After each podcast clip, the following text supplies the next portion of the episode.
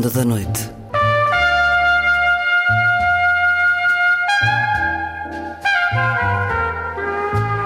Com Luís Caetano.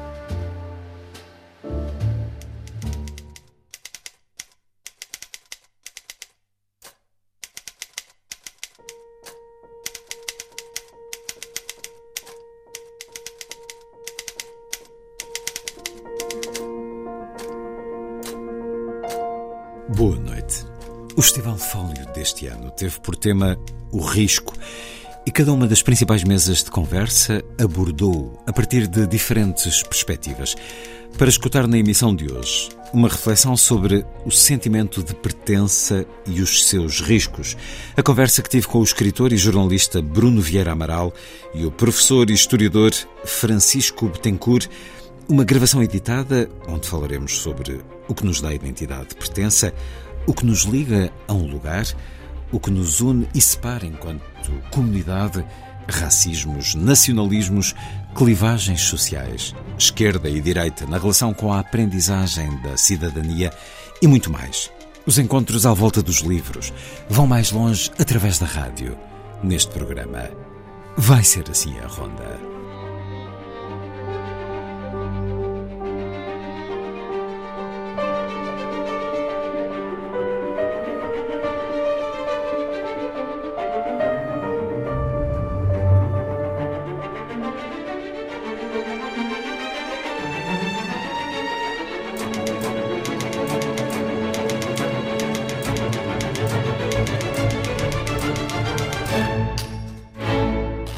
Música a começar. Jan Dismastselenka, nas interpretações de Jakub Josef Orlinski, o grande auditório da Gulbenkian, ontem à noite, rendido ao contratenor polaco e à orquestra de câmara Il Pomodoro. Foi um grande momento musical aliado a proezas de verdadeira ginástica desportiva como provavelmente nunca foi visto naquele palco, pelo menos da parte de um cantor lírico.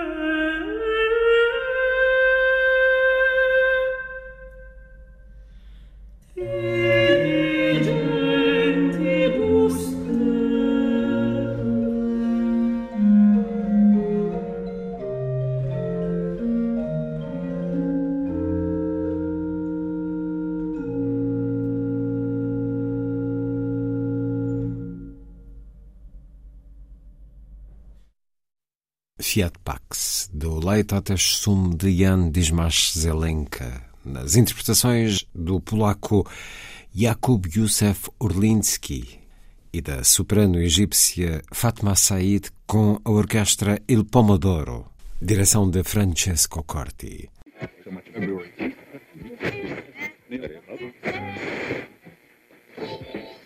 Pertence é de facto um tema muito vasto. Há alguns meses, num discurso ou numa homilia, o Papa Francisco exortava a comunidade, todos, a transformar a indiferença em proximidade e a exclusão em pertença. Criar e apoiar comunidades inclusivas significa eliminar todo o tipo de discriminação. Nesta conversa, vamos escutar Bruno Vieira Amaral, que estudou História, é um escritor a quem foi atribuído o prémio José Saramago, é também jornalista e tradutor. Francisco Betancourt é professor do King's College de Londres, autor de livros que são basilares nos temas que trata. A História das Inquisições está publicado no Círculo Leitores, na Temas e Debates Círculo Leitores também o Racismos das Cruzadas ao século XX, mais recente, Direitos Humanos, na coleção de ensaios da Fundação Francisco Manuel dos Santos, Francisco Betancourt, que foi diretor da Biblioteca Nacional e do Centro Gulbenkian em Paris e organizou uma notável exposição também sobre racismo e cidadania no Padrão dos Descobrimentos em 2017, creio. Vamos conversar sobre pertença. É muito vasto, mas de facto todos nós pertencemos de diferentes maneiras. Se calhar não nos interrogamos sobre isso. E a primeira coisa que tinha pensado foi na canção dos Delfins, Nasce Selvagem. É que essa canção tem quase que um enunciado, não sei se poético, se muito realista, talvez estejam a recordar, mais do que a um país, que a uma família ou geração, mais do que a um passado, que a uma história ou tradição, tu pertences a ti, não és de ninguém, mais do que a um patrão, que a uma rotina ou profissão, mais do que a um partido, que a uma equipa ou religião, tu pertences a ti. Não sei se será bem assim, se temos de facto esta liberdade de pertencermos a nós próprios e a nada mais de todos estes fatores de inserção, de pertença.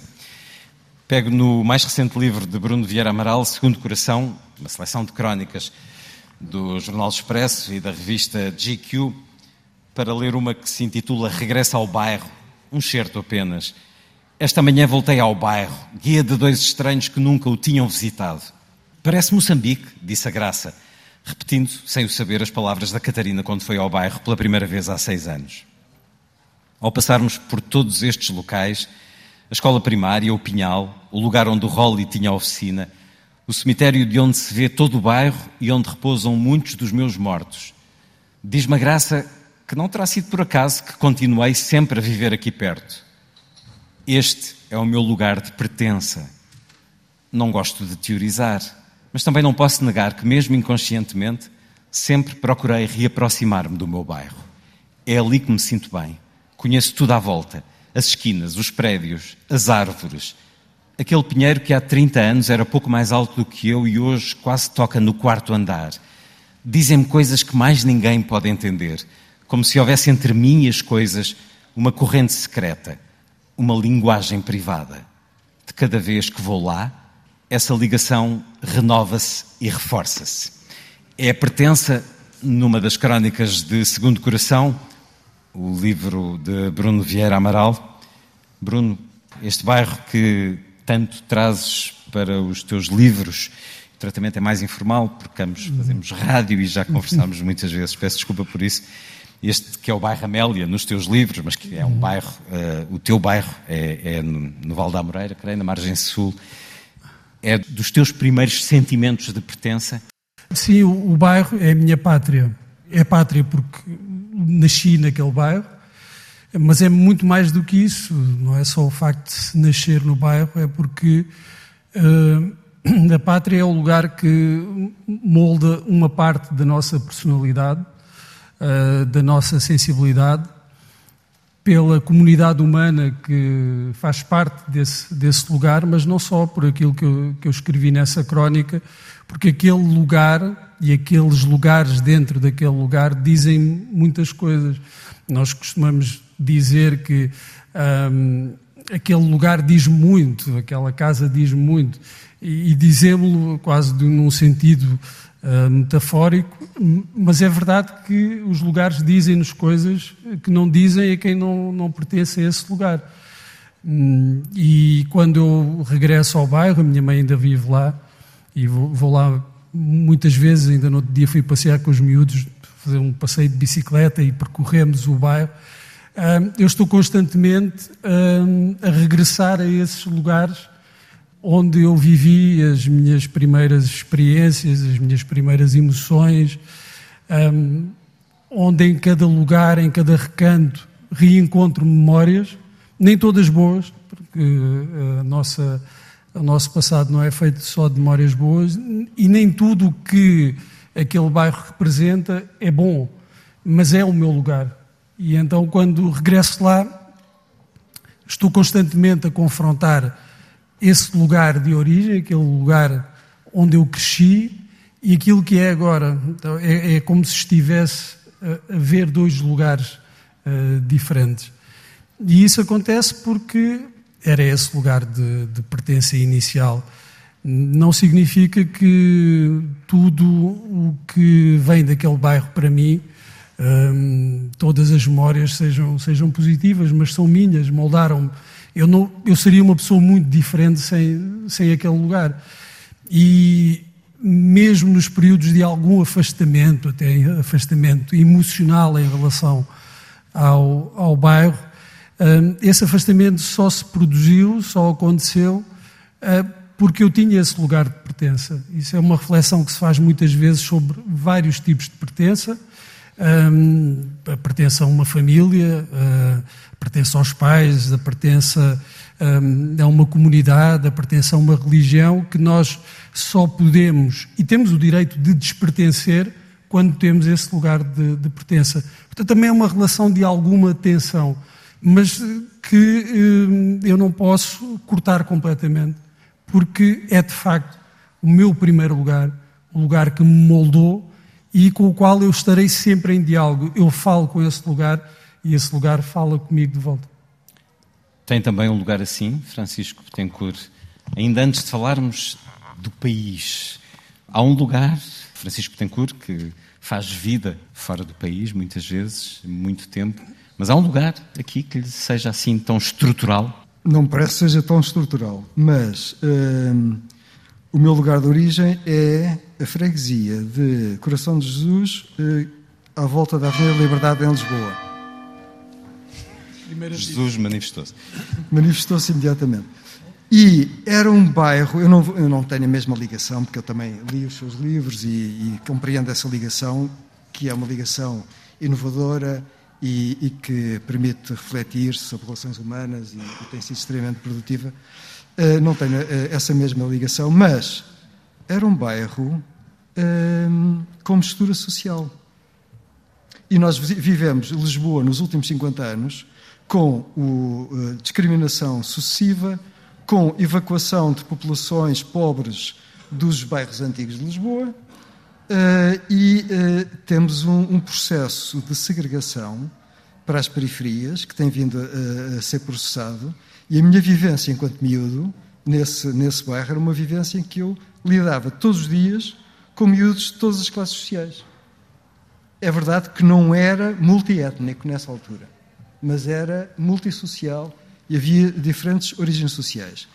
E brincava ao futebol todos os dias com ele, todos os dias, enfim, é um bocado exagero, mas quase, enfim, vários dias por semana com, com, com os miúdos do, do bairro. Portanto, essa experiência uh, de, de, variedade social uh, marcou-me uh, e é evidente que se pode dizer que tive uma experiência um bocado cosmopolita. o cosmopolitismo já teve melhores dias e tem altos e baixos. Eh, quando o nacionalismo se desenvolveu nas primeiras décadas do século XX, houve uma grande discussão e uma grande crítica do cosmopolitanismo. Isso está a voltar agora com o novo nacionalismo. Mas os locais de origem são, são importantes e a pessoa vive com eles. Depois, ao lado, eu penso que pertença, eu identifico pertença como filiação, filiação e um certo sentido de comunhão. Filiação familiar, filiação religiosa, política que a pessoa vai acumulando ao longo da vida uh, e vai mudando também ao longo da vida, uh, que tem a ver com identidade ou identidades múltiplas. Não há uma única identidade, há múltiplas identidades. E depois, na relação com o país, e falou disso, eu penso que há também uma outra reflexão a fazer, que é o problema da intimidade cultural. O Michael Hertzfeld, o, antropólogo, eh, tem um livro exatamente sobre esta, questão.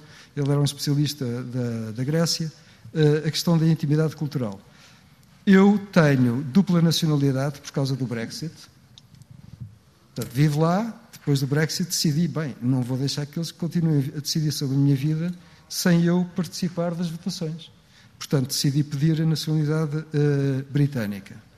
E foi um processo curioso, para além do mais. Com a dupla nacionalidade britânica, a pessoa também se interroga sobre as suas pertenças e sobre as suas identidades. Mas haverá sempre uma dominante ou não? Há sempre uma dominante. E há um sentimento de pertença que, que é tem a ver com intimidade cultural. Isso é que é o problema interessante. Eu posso dizer que, provavelmente, estou mais em contacto com a nova geração britânica Bem, e eu ensino num sítio que tem uma quantidade, King's College London tem uma quantidade enorme de estudantes asiáticos, tem uma quantidade enorme de estudantes muçulmanos. Eh, eu tenho um, ambiente multinacional e multiétnico que é fantástico, de facto. Provavelmente tenho mais informação sobre a nova geração britânica e internacional do que tenho sobre o que se passa em Portugal, da nova geração portuguesa. Mas do ponto de vista da intimidade cultural, eu tenho a sensação que tenho um sentimento de pertença mais forte com Portugal, sem dúvida absolutamente nenhuma, e tenho a sensação, é ilusória, que percebo melhor Portugal do que, do que o Reino Unido. É, e tem a ver com esta noção de intimidade cultural. Os últimos anos do Reino Unido não é de estranhar porque é mesmo difícil perceber. Os lugares que são provavelmente a nossa, depois da família, mas quando nós andamos pelo mundo, somos muitas vezes identificados pela nossa nacionalidade. Ele é o português, aquele é o francês. Um bairro que pode ser mais ou menos vivido, e certamente que agora os bairros são menos vividos, porque as crianças vão menos para a rua, porque temos outra forma de sentir a vida em sociedade que tínhamos há 30, 40 anos.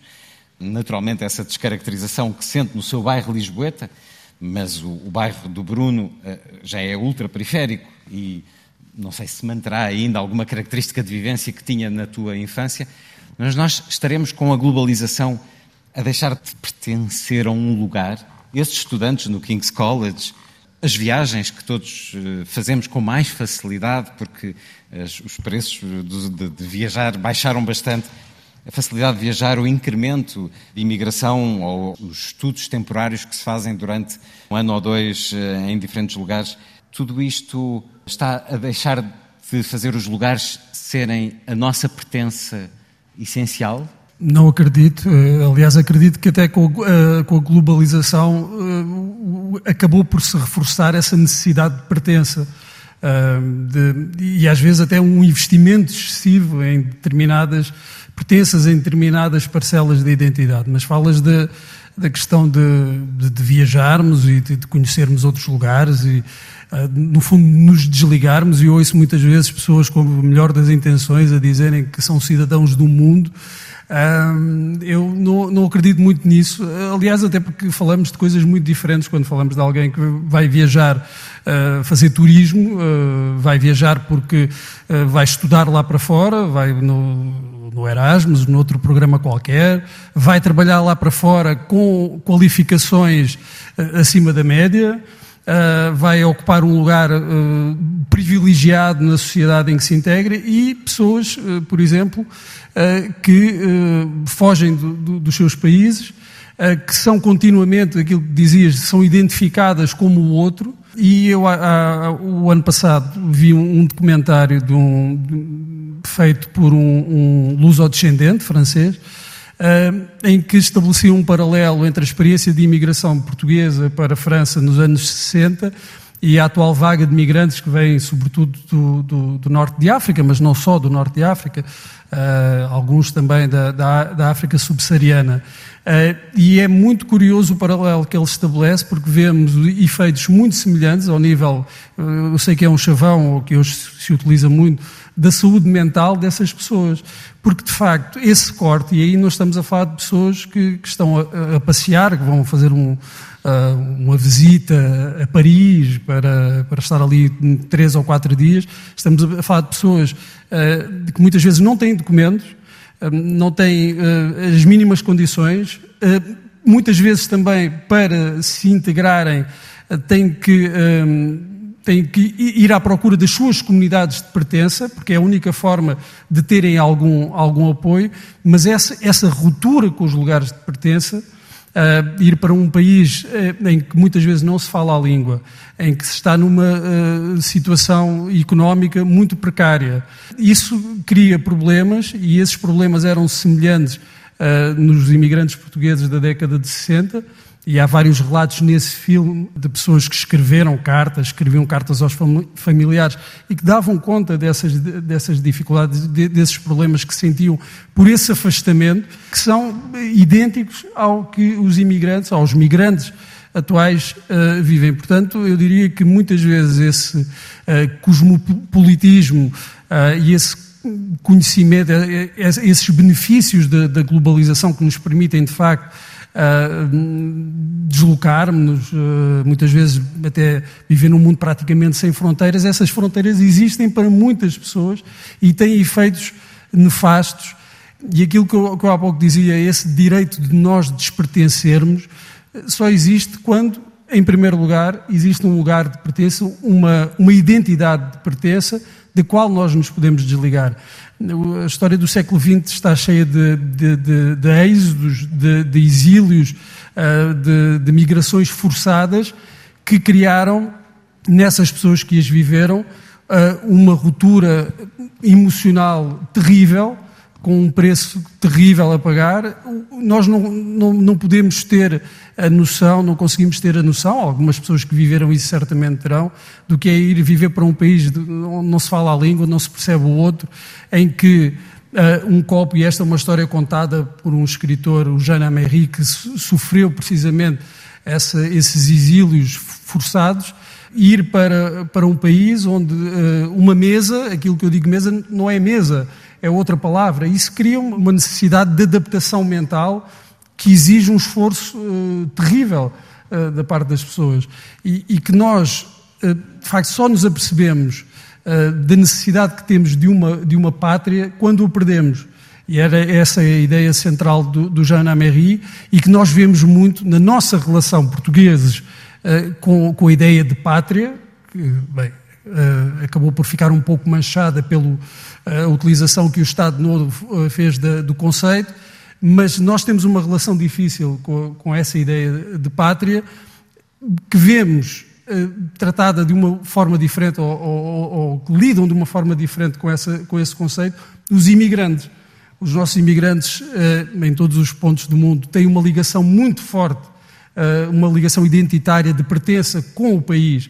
Eh, que muitas vezes é desprezada, é menosprezada, é ridicularizada uh, pelos portugueses. Para quem não vive essa experiência. Para quem não vive essa experiência de afastamento, e de ruptura. Crees que para os restantes a pátria é uma pertença vaga hoje?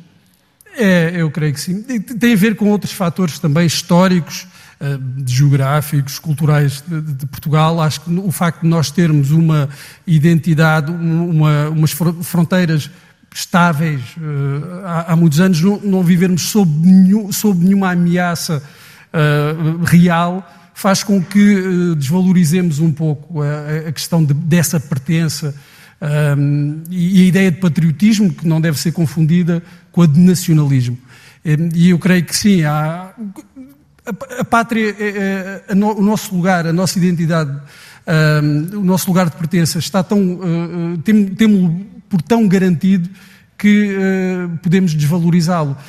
Acontece diferente, de forma diferente, com, por exemplo, os imigrantes portugueses, em que essa necessidade é muito premente e, é, e tem de ser cultivada. E daí nós, creio que, olharmos com, com, até com uh, um certo desdém, esse apego quase ingênuo uh, dos imigrantes à pátria, eles fazem porque precisam, porque precisam disso, porque viveram uma ruptura e esses imigrantes portugueses, sobretudo aqueles da, da década de 60, imigraram em condições muito, muito difíceis e é perfeitamente compreensível que procurem compensar uh, com, com esse apego a símbolos, a, a, a ideias, a objetos até, de, que representam para eles o país, essa ruptura que sofreram, esse, esse corte que sofreram com, com o país. Francisco Betancourt, esta questão da pátria. É claro que, que não nos podemos comparar, por exemplo, com uma Ucrânia, porque as nossas fronteiras estão definidas há muito e não temos essas ameaças. Mas quando, após a invasão russa, jovens ucranianos saíram de vidas normais, saíram de países estrangeiros onde estavam a estar e, e de repente foram lutar um, pelo seu país, pela sua pátria, isto era inimaginável em Portugal, mas também, lá está, porque as nossas, as nossas circunstâncias são diferentes. Mas como é que se sente a vivência da pátria no nosso país? Essa pertença? Eu tenho alguma dificuldade em pensar em pertença sem associar a direitos. Eu acho que quando falamos de imigração ou imigração, estamos a falar de situações traumáticas, obviamente, mas estamos a falar também de situações de alguma integração, de muita exploração. Eu lembro o livro do um dos, um dos últimos livros do Amitav Ghosh, falando da imigração para a Itália e da, e da, exploração enorme que as pessoas estão sujeitas, desde, naquele caso, desde o Bangladesh, passando por vários países, até chegarem à Itália e depois serem mais explorados pelas máfias locais uh, do país de, de, de, de recepção, porque na, em todo o debate político uh, não se fala das máfias locais, que no fundo são as que aproveitam todo aquele jogo de, de, exploração. E que impedem a pertença. Das migrações e que impedem a pertença. Exatamente, porque depois não facilitam as naturalizações, porque as pessoas ficam dependentes. Portanto, para mim, falar de pertença não é possível sem falar de direitos. E isso é que eu acho que é o problema fundamental. É quais são os direitos que, que, que vários migrantes, como os portugueses nos anos 60, e que continua, continua a existir um fluxo regular de portugueses a sair do país. Quais são os direitos que os imigrantes que vêm para Portugal têm, eh, quais são os direitos internacionais e depois os grandes traumatismos, porque de facto o que nós vemos na Ucrânia é um nacional-imperialismo russo bastante arcaico, eh, que funciona de maneira militar e que eh, provoca uma reação de direitos de afirmação de nacionalidade por parte dos ucranianos Uh, e temos ali uma guerra que é uma guerra muito de há um século, uh, imposta por estas dinâmicas. A história da segunda metade do século XX é a história das autodeterminações, da, da exigência de pertencer a um lugar, uh, seja em África, seja em muitos outros lugares. Pessoas, os povos isso, exigiram que aquele lugar fosse seu. E, e, portanto, há toda uma história de afirmação de autodeterminação que está ligada com o pós-colonialismo, com toda a luta para acabar com, com o colonialismo, que voltou naquelas circunstâncias especiais da Ucrânia. E as pessoas estão a lutar pelo direito de serem uma nação e pelo direito de terem autonomia. Portanto, é, é um problema fundamental de pertença e também de direitos. Querem exercer os seus direitos, não querem estar dominados por uma potência estrangeira como estiveram durante vários séculos. E, bem, eu não vou falar da história da Ucrânia porque era uma coisa Sim. que dava olhamos, para. Olhamos mais para nós. Uh, qual é o seu olhar sobre o ser-se patriota, o, o pertencer-se à pátria portuguesa? Como é que tenho, observa tenho... nosso, a nossa sociedade em relação a isso? Porque nós temos, por exemplo, a, o modo de Marcelo Rebelo de Sousa, que é da exaltação de sermos os melhores nisto, naquilo, termos orgulho no país, e obviamente que devemos tê-lo em muitas circunstâncias, mas acha que a sociedade portuguesa sente essa pertença, esse patriotismo? Eu estive a reorganizar a minha biblioteca no King's College e encontrei um livro muito interessante, editado pelo Presidente da Assembleia da República que esteve aqui há uma hora, Augusto Santos Silva. É um livro pequenino e muito, muito interessante. Existe uma cultura portuguesa, é o título do livro, com ponto de interrogação no fim. E, e temos vários. O Eduardo Lourenço está lá, e há ali um, um conflito. Uh, um conflito, não um debate. Um debate são, para além do mais, porque o Lourenço tinha, no fundo, afirmado que, que em Portugal temos, sofremos de uma hiperidentidade. E isto é, é, é questionado. E ele defende-se de uma maneira inteligente. O Hidalgo Lourenço sempre foi extremamente inteligente. Dizendo, bem, eu disse isso de uma maneira irónica, porque há um problema, na realidade, prático de déficit de identidade prática. Uh, e há depois um imaginário nacional que é muito dado a, a formas de hiperidentidade. Quer dizer, isto, ele não escreveu um livro sobre isto, foi um debate, eu adoro debates, e adoro ler debates, porque nos debates uh, diz-se muito mais do que as pessoas escrevem em livros. Em teoria. Uh, eu acho que é, é mais espontâneo. É como mesa redonda, é mais espontâneo, as pessoas dizem, dizem mais coisas do que eles escrevem em livros. Eu sinto-me perfeitamente confortável com a noção de pátria. Tenho muito problema com a noção de nacionalismo, porque os nacionalismos uh, deram origem a guerras, deram na Europa a ideia de que um país se pode sobrepor a outros, ou se quer sobrepor a outros, ou se quer, se quer, quer dominar outros, deu origem aos piores, às piores guerras e continua a dar origem às piores guerras. Portanto, nacionalismo tenho imensos problemas com isso pátria, patriotismo, orgulho de, de pertencer uh, a um determinado local, a uma determinada região, a um determinado país, acho que é perfeitamente normal e, e, e pode ter uma dinâmica social criativa. E essa pertença pelo lado mais nefasto do nacionalismo, acham que está a crescer no nosso país? Eu não tenho redes sociais, mas tenho tido muitos ecos nas últimas semanas, meses de desgaste, eh, de alguma raiva mais latente, não só por causa da questão da habitação e de culpar-se a questão dos estrangeiros que vêm viver para Portugal, que vêm trabalhar, estudar, mas também pelo fluxo de migração, as questões dos Ubers e Bolts.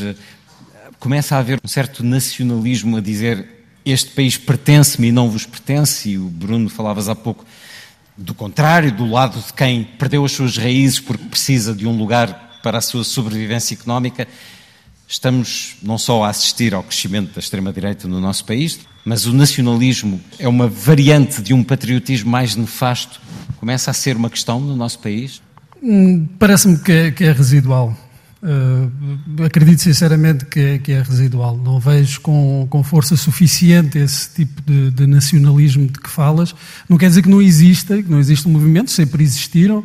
Provavelmente hoje terão alguma visibilidade, maior visibilidade, mas esses núcleos uh, sempre, sempre existiram, mas acho que são, são residuais. Não têm um grande impacto uh, na, no nosso dia a dia nós também somos muito bons a, a, a tirar os, os, problemas para, para debaixo do tapete, a varrer os problemas. E há alguns problemas de integração, sempre houve. Uh, há esses problemas de integração, estavas a falar de, de, de, de imigrantes que chegam oriundos da Ásia, que, que agora nos grandes centros urbanos vemos uh, nos Ubers, uh, mas tens o problema de, de, dos de imigrantes que chegam e estão nas explorações agrícolas no Alentejo a viver em condições de escravidão moderna. Sim, de, condições terríveis e, e, isso é um problema. E se nós não resolvermos esse problema de integração, se, se os governos Uh, se os partidos responsáveis não resolvem esse problema de integração, que é, é nefasto uh, para o país, é nefasto para as pessoas que, que vêm viver nessas, nessas condições, então uh, depois começam a aparecer soluções que não são soluções, são, são, são o agravamento do, do, dos problemas. Mas eu não acho que esse tipo de nacionalismo seja mais do que, do que residual Agora, ainda, ainda sobre a questão da, nossa hiperidentidade, eu há, há, uns meses apresentei um livro do embaixador Marcelo Duarte Matias, em que ele faz uma recolha de textos uh, escritos ao longo de um século e meio por pensadores e escritores portugueses sobre Portugal. O livro chama-se Portugal Visto por Alguns Portugueses. Uh, e é curioso que nós temos ali quase um, um elencar de, de, de traumas de, de defeitos, de problemas dos portugueses. É raro uh, o pensador, se é, se é que algum, ou o escritor, uh, que faz isso que tu dizias acerca do Presidente da República, que faça assim uma exaltação uh, da, da, pátria e das qualidades da pátria, não é tudo a bater. E, e isso, se calhar, também nos define, se calhar a nossa identidade define-se por esse olhar excessivamente crítico. Se calhar é patriótico também. Também patriótico. Se calhar revela algum amor. Se calhar revela alguma preocupação, algum amor, algum interesse. Eh, e, e, já que também ninguém fala de nós, nem bem nem mal, então falemos nós, e, e de preferência mal, eh, porque também assim exorcizamos alguns, alguns fantasmas. E essa talvez seja uma das marcas da nossa identidade, pelo menos eh, de quem pensou as questões de identidade e do, e do país, e não é uh, de um determinado período, isto é uh, transversal a diferentes épocas, uh, até eu diria a diferentes campos ideológicos, diferentes posturas e diferentes correntes literárias. Talvez essa seja a constante na nossa identidade ou na reflexão que produzimos sobre a nossa identidade. Hum, agora, houve sim, hum, no meio disso tudo, houve, eh, e em determinados períodos houve mais, hum, a emergência desse nacionalismo. Eu não creio que neste momento seja mais do que residual, o que não quer dizer que, dependendo de como as coisas evoluem, não possa ganhar uma força e apresentar essas pseudo-soluções que depois acabam por agravar os Sentes problemas. que isso tem se intensificado nos últimos tempos? Uh, não, até em comparação com outros países europeus, uh, que também vivem circunstâncias históricas e, e, e têm tradições até ideológicas e políticas diferentes da nossa, não creio que isso se manifeste em Portugal da mesma forma que noutros países. E Londres é essa cidade multiétnica, já há pouco nos referia que assim o é na universidade. Em relação a Portugal, qual é a sua opinião? Francisco Betancourt, que escreveu este monumental trabalho sobre racismos, acha que os nacionalismos estão a chegar por via de uma pertença? Este país ou esta cidade pertence-me e está a ser ocupada, invadida, seja por turistas, seja por imigrantes? Eu acho que há, há primeiro uma, uma reflexão sobre percepções, como é que as percepções podem ser manipuladas. E vamos aos uh, média outra vez? E estudos económicos, por exemplo, que dizem que países beneficiam, em regra, de imigração. Por exemplo, o Reino Unido beneficiou claramente de uma enorme eh, imigração e que continua, eh, não, não, não tão elevada, mas continua, beneficiou do ponto de vista económico enormemente. E é depois do Brexit que problemas começam a acumular-se no Reino Unido. Portanto, toda a campanha que tinha sido feita, e é um problema de manipulação, tinha sido feita do ponto de vista nacionalista, do ponto de vista de rejeição da competição europeia, há ali vários, vários elementos de, de, competitivos, mas que beneficiavam o país, foram manipulados no sentido de dizer estão a, a, a, concorrer para habitações sociais, estão a retirar o trabalho às pessoas, trabalho que, que, que os britânicos rejeitavam, em muitos casos. Uh, e, e, portanto, há ali uma capacidade grande de manipulação. E isso está a chegar cá ou não? Está. E eu penso que isso não devemos uh, menosprezar. Eu penso que é importante, está a chegar cá, passa por todos, uh, por, enfim, praticamente todos os países europeus e, e chega cá. O problema é qual o impacto deste tipo de manipulação, porque sabe. E depois não é só um problema económico, é um problema social. Com o envelhecimento da população, não há maneira de pagar as pensões. Se não houver imigração, não há pagamento de pensões. Quer dizer, há, raciocínios muito pragmáticos e muito práticos, mas isto ninguém, ninguém fala disto, ou poucas pessoas falam disto. Portanto, há o impacto económico da, da, da, da imigração, que é importante e que favorece todos os países. Segundo, há o, há o problema também do pagamento das pensões em, em, países com um enorme envelhecimento da população, como são os países europeus. Portanto, estes dois, estes dois aspectos, já que há manipulação, pelo menos devia-se insistir mais nos aspectos objetivos que têm, que têm a ver com, com isto. Eu acho que eh, a situação inglesa é bastante diferente, voltando aqui a estes aspectos de, de conflitos étnicos. Há uma nova geração muito multiétnica, e ainda está para se saber o, a sondagem em Portugal, penso que o INE finalmente fez uma sondagem sobre a origem étnica da população portuguesa. Uh, e, e, os resultados ainda estão para, para, para sair. Eu, eu, eu, penso que isso será extremamente importante, mas a população do Reino Unido é extremamente. Uh, tem vindo a, a, a desenvolver-se a parte multiétnica, e essa parte multiétnica é extremamente vocal, sobretudo das novas gerações, e os problemas são discutidos em cima da mesa. Eu penso que isso há ali do ponto de vista de, de tornar explícitas todas as posições com preconceitos ou sem eles, eu penso que é melhor que os problemas estejam em cima da mesa, estejam discutidos, do que estejam metidos por baixo de, de, do tapete, como dizia o Bruno. Francisco Betancourt, que publicou mais recentemente este Direitos Humanos, nos ensaios da Fundação Francisco Manuel dos Santos, em que nos fala de um dos maiores desenraizamentos provocados na história. O contexto histórico da Península Ibérica revelou a conversão forçada das minorias judaica e muçulmana, que foram em seguida discriminadas através da publicação de estatutos de limpeza de sangue. A transferência de preconceitos étnicos e religiosos para estas novas minorias negava a integração pelo batismo, sendo-lhes vedado o acesso a cargos municipais, ordens religiosas e militares, universidades, confrarias e corporações. O acesso à propriedade, à educação, às estruturas de trabalho e de representação constituíam critérios de aferição da integração ou exclusão de minorias nos diversos continentes. Há muitas minorias e há muitos povos que uh, procuram esse, esse lugar, essa terra a que possam chamar sua, dos curdos aos israelitas e palestinianos. Sei que está a escrever e que vai publicar para o ano sobre os cristãos novos. Portugal criou uma lei que confere nacionalidade portuguesa a quem for descendente de judeus eh, sefarditas, eh, recuando séculos, ou pertencente a uma comunidade sefardita de origem portuguesa. 262 mil pessoas requereram essa origem, incluindo muitos bilionários russos, e alguns deles conseguiram. 75 mil candidaturas eh, foram conferidas. De que forma olham para esta situação de atribuir pertença de um país corrige uma injustiça lá muito ancestral ou levanta-lhe algumas questões? Francisco Betancourt? Eu acho que Portugal tem uma das políticas mais generosas.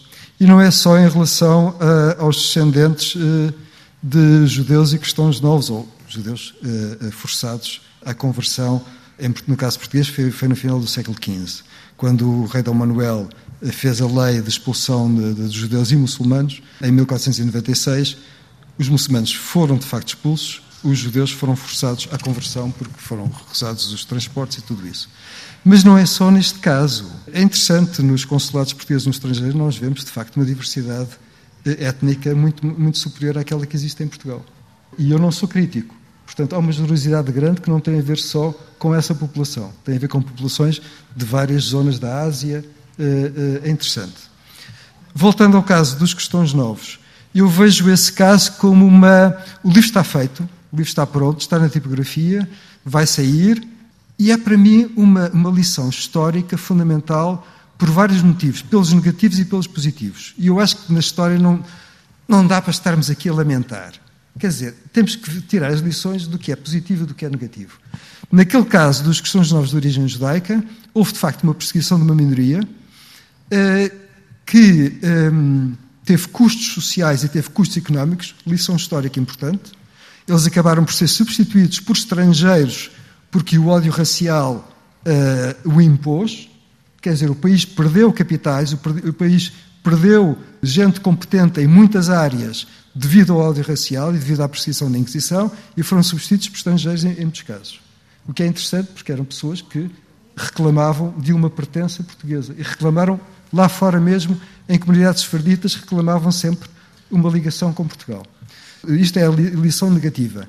O ódio, o ódio racista é sempre prejudicial para o país que o produz. Isto é uma constante histórica em todos os locais. A outro, o outro lado da questão, o lado positivo, é que esta minoria que foi colocada uh, numa situação liminal, porque uh, investia, tinha pessoas extremamente competentes nas artes liberais, eh, eh, no artesanato, no comércio internacional, eram alguns deles grandes banqueiros, havia muitos pobres também, mas eram pessoas extremamente criativas e eh, contribuíram para a medicina, contribuíram para a ciência, contribuíram para o pensamento legal, para o pensamento jurídico. E esta minoria, uma das contribuições que, que, que, que deu foi justamente reclamar junto do Vaticano, sobretudo, mas reclamar em relação à perseguição que estava a ser uh, sujeita com argumentos jurídicos.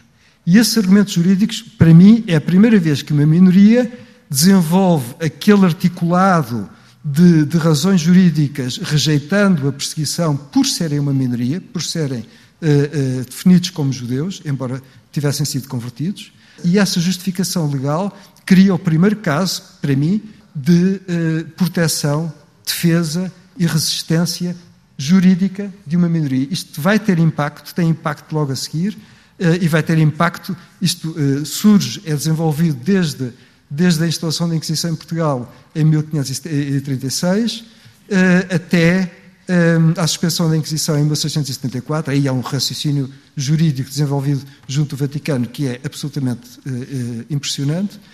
Isto tem depois impacto no desenvolvimento legal do pensamento jurídico do século XVIII. Portanto, há o lado positivo também que precisamos de. Quer dizer, estarmos só a falar, e eu penso que é importante analisarmos tudo o que se passou no passado uh, e, por outro lado, vermos que há formas de reação, há formas de, de criatividade e há formas alternativas de pensamento que surgem mesmo em situações de perseguição. Achas que Portugal é esse lugar de pertença aberta, Bruno? Bem, uh, mais ou menos. Eu costumo dar um, contar uma história, que não é uma história, foi-me contado um episódio por, um, por uma amiga escritora que foi a uma, uma escola uh, na, na periferia, não sei, agora já não me lembro se foi na margem norte ou na margem sul uh, do Tejo, e que uh, a maioria dos alunos que estavam lá para ouvir eram afrodescendentes, eram negros, um, e ela perguntou-lhes quantos deles, eh, a plateia era quase composta totalmente por afrodescendentes, e perguntou-lhes quantos deles se sentiam portugueses, quem se sentisse português para levantar a mão, e acho que levantaram dois ou três.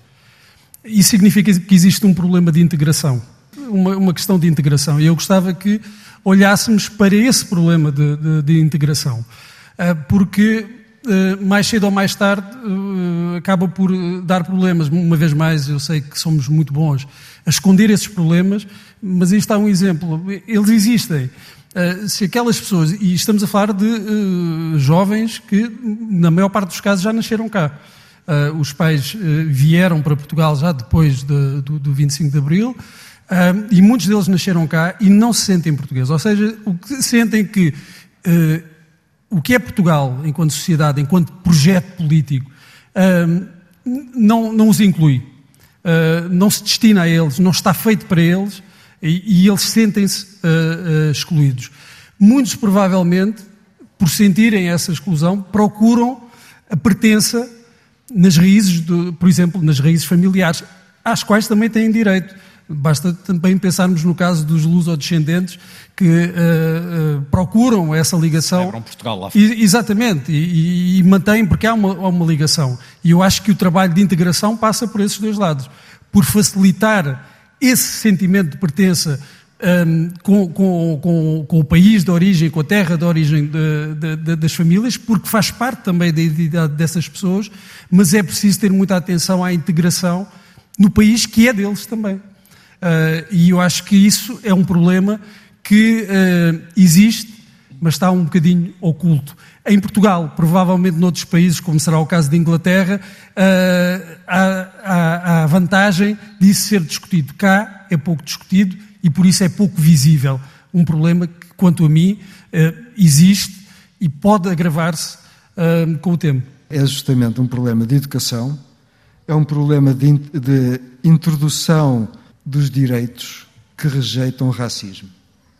Há um problema fundamental de educação, porque eu penso que isto já foi discutido no Conselho Nacional de Educação, já foram introduzidas, eh, enfim, formas de uh, incluir os direitos uh, de toda, toda a população, confrontar o racismo que é diário, e isso tem levado tempo, de facto. E é, e é algo que se reflete nesse tipo de, de sondagens espontâneas eh, nas escolas, eu penso que tem. tem é, é e é na escola que muito disso é deve começar a ser feito. É. Nós temos uma questão no nosso país em que, por exemplo, se contesta muito a disciplina de cidadania. É desvalorizada. E isso leva-me até para a questão ideológica, porque entre as muitas pertenças que temos, já houve quem decretasse o fim das ideologias, mas a pertença hoje passa muito por a afirmação de esquerda e de direita, em que, por exemplo, a questão das aulas de cidadania é colocada em causa por um dos lados e sublinhado e sublimado pelo outro, acham que é das pertenças que mais nos separam hoje, cá e não só? Sim, e, e acho que aí a tendência é para haver uma, uma crescente polarização. Uh, porque uh, se sente, sim, também, mas uh, um pouco como, como dizia, a respeito de qualquer identidade, uma, uma identidade que se sinta ameaçada vai ser reforçada hum. automaticamente. E, e, há um discurso, quer à esquerda, quer à direita, mas, por exemplo, vemos muito na direita norte-americana, de sentir que está sob ataque. está sob um, um, ataque cultural da esquerda. E isso leva a que haja uma, uma reação, uma resposta a esse suposto ataque cultural da esquerda, que leva a uma sobreidentificação também ideológica e uma polarização no discurso, nas práticas, que muitas vezes já não tem, eh, eh, na verdade, raízes eh, no cotidiano, na, na, experiência.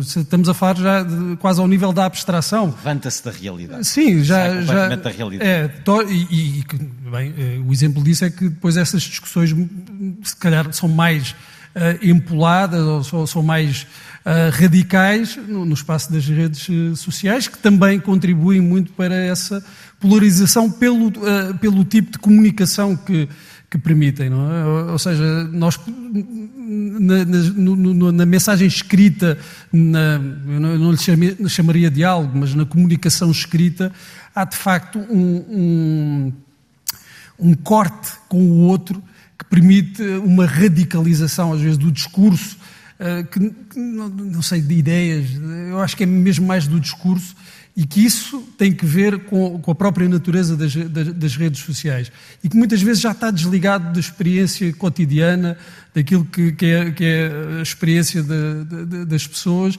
Já estamos a falar de um outro nível de, de, abstração e de uma radicalização que tem que ver com, própria, com o próprio meio. O meio é a mensagem e aqui a, a mensagem radicaliza-se porque o meio convida a isso, estimula essa, essa, essa radicalização. Eh, agora, isso tem efeitos depois reais, no mundo real. Era bom que se limitassem esses efeitos às redes sociais, mas isso não acontece. O que temos visto é depois que essa radicalização no mundo das redes sociais acaba por uh, transbordar e, e, afetar o, mundo real. E já ninguém lê os teóricos da esquerda e da direita, posso, mas, na sua opinião, posso, posso há barricadas. Posso acrescentar alguma coisa a isto? Essa disciplina de cidadania é extremamente moderada, extremamente vaga. Os meus filhos em Inglaterra tiveram uma educação de respeito pelos outros, de respeito por pessoas de, de diferentes, de, de diferentes cor de pele, diferentes uh, origens uh, étnicas, uh, políticas e sociais. É uma coisa completamente, na escola, é completamente trabalhada. Mas é trabalhada, não tem nada a ver com, com esta disciplina de. coitadinha da disciplina. Isso não acontece em Inglaterra, o que acontece muito no nosso país, da direita criticar a vertente cultural, nesse, da educação sexual aspecto, e, nesse e tornar. de educação, uh, há outros aspectos de educação a nível universitário que são muito discutidos. Hum.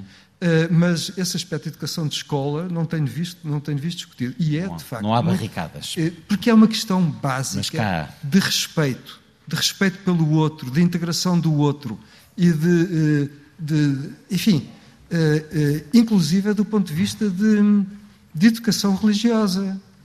Uma vez a, a, a minha filha surpreendeu-nos a explicar o, o, que era a religião Sikh.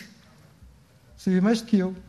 E aprendeu, aprendeu na, na escola, escola, na disciplina, porque, porventura. Porque uh, ensinavam todas as religiões, porque, enfim, as principais, porque era, um, um, era também uma maneira de criar respeito e criar compreensão pelos outros. Portanto, a questão de respeito. E depois, há outra questão que é, para mim, sagrada e que em Portugal muitas vezes não é eh, introduzida no debate. Fala-se direitos dos, dos direitos dos pais a retirarem os filhos da escola, mas não se fala dos direitos das crianças. As crianças têm direito a ser educadas, a ser educadas. E este, e este aspecto tem que haver um equilíbrio aqui. E este aspecto do direito das crianças a serem educadas, eu penso que é extremamente importante quando se baseia pura e simplesmente no respeito pelos outros. e, e, e encontrar formas de superar toda e qualquer tentativa de introduzir Uh, uh, distinções e diferenciações É um debate raciais. tenso que acontece também muito nos Estados Unidos, também com a barreira esquerda-direita, em Portugal também. É curioso, porque, por exemplo, os tabloides ingleses, que não são de todo de esquerda, não há nenhum tabloide que conteste denúncias de racismo, por exemplo, no futebol ou noutro, noutros, uh, ou noutros aspectos. Portanto, o racismo, os tabloides, que são geralmente bastante direita, no racismo, eles não se metem. Porque, de facto, está enraizado. O respeito pelas pessoas está, nesse aspecto, está enraizado. Devemos, então, tentar perceber como é que se chegou aí e replicar por cá. Francisco Tencourt escrevia em 2017 que sentia no ar um cheirinho a 1930. Como é que anda esse olfato? O cheirinho está lá. Quer dizer, não desapareceu. não desapareceu. Infelizmente não desapareceu. É evidente que não há repetições históricas. Não estamos a repetir 1930. Mas, mas há um cheirinho. Há um cheirinho de nacionalismo, há um cheirinho de retorno de preconceitos eh, raciais, eh, há também um, algo de, de, de, de distinção social. Quer dizer, há, há ali um retorno a, a uma ideia elitista, que é muito 1930.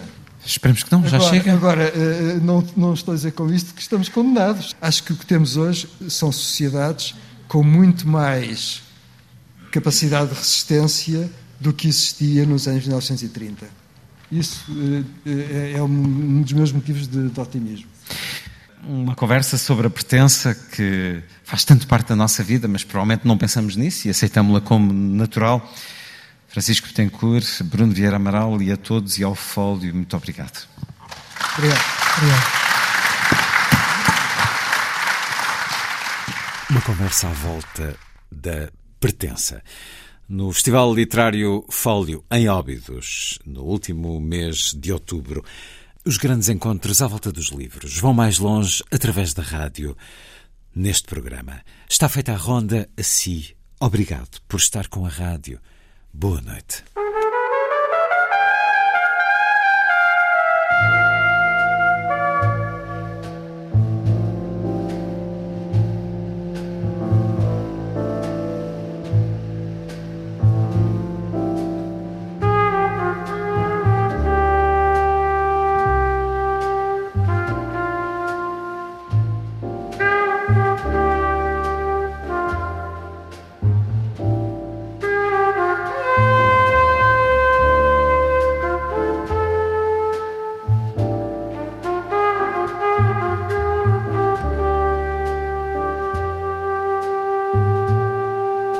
Da Noite.